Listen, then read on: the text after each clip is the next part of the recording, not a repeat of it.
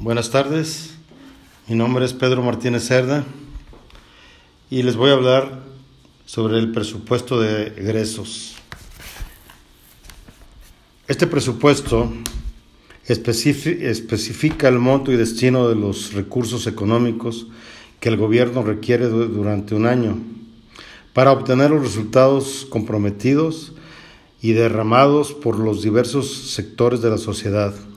En suma, el PEF es el documento jurídico y financiero que establece las erogaciones que realiza el gobierno federal entre el 1 de enero y el 31 de diciembre de cada año y se fundamenta en principios constitucionales que norman su formulación, establecimiento y aplicación.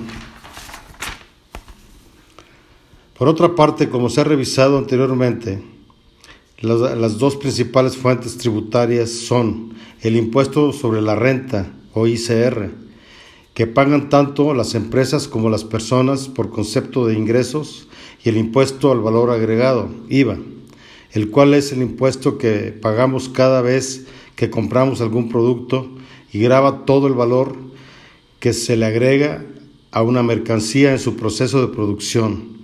El gobierno también obtiene recursos a través de los bienes y servicios que genera, por ejemplo, las ventas de petróleo y otra fracción de, gasto en la deuda que contrae el gobierno. Antes del 15 de noviembre, el presidente envía su iniciativa de ley de ingresos a la Cámara de Diputados y Senadores para su aprobación. En este documento se especifica los conceptos y cantidades estimadas de donde, se, de se percibirán los ingresos para el siguiente año fiscal. Las fechas del proceso de presupuestación son las siguientes. De febrero a agosto, el gobierno elabora la estructura programada. De junio a agosto lleva a cabo la preparación preliminar del presupuesto. De julio a agosto se, determinan las referencias de gasto preliminar. En agosto se determinan los techos financieros para el gasto de cada programa, proyecto, entidad o dependencia.